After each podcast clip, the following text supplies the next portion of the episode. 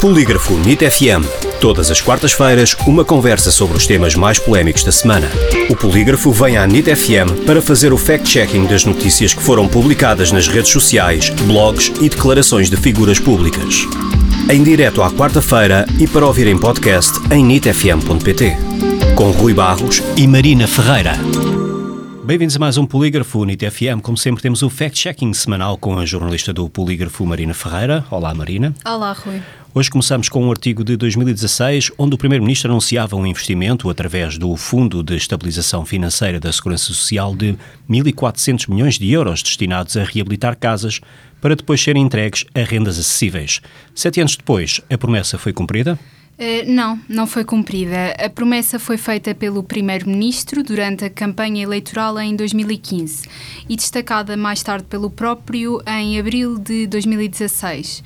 Uh, contactado pelo Polígrafo, o Ministério da Habitação confirmou que os 1.400 milhões uh, não foram alocados e justificou que isso se deveu a constrangimentos uh, na distribuição dos fundos relacionados com o aumento dos custos de construção.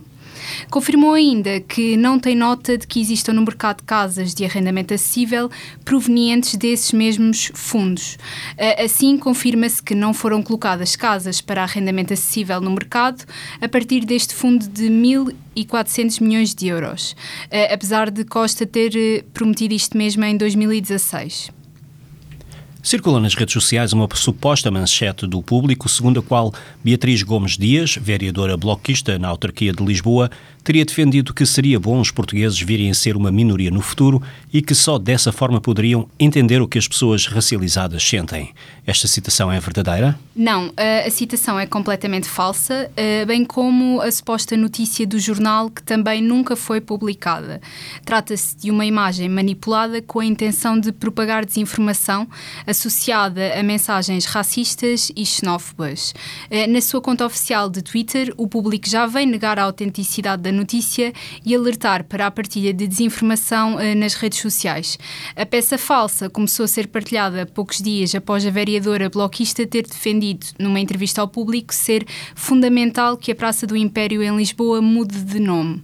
Portanto, é falso que Beatriz Gomes Dias tenha alegado que seria bom os portugueses serem uma minoria no futuro. Entretanto, está a ser partilhado viralmente nas redes sociais um vídeo que supostamente mostra o atual presidente dos Estados Unidos da América, Joe Biden, a cair nas escadas de um avião na recente chegada à Polónia, de regresso da Ucrânia. Este vídeo é verdadeiro ou falso? Este vídeo é falso. Estas imagens foram gravadas no dia 20 de fevereiro de 2023, quando o avião do presidente dos Estados Unidos aterrou no aeroporto eh, Chopin, em Varsóvia.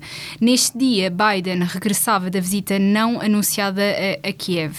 Segundo fonte da Casa Branca, em declarações à AFP, a pessoa que surge a cair no vídeo não é de facto o presidente dos Estados Unidos. Além disso, as fotografias e vídeos publicados pelas principais agências internacionais internacionais de notícias mostram Biden na chegada à Polónia, a descer as escadas sozinho e sem a ocorrência de qualquer incidente.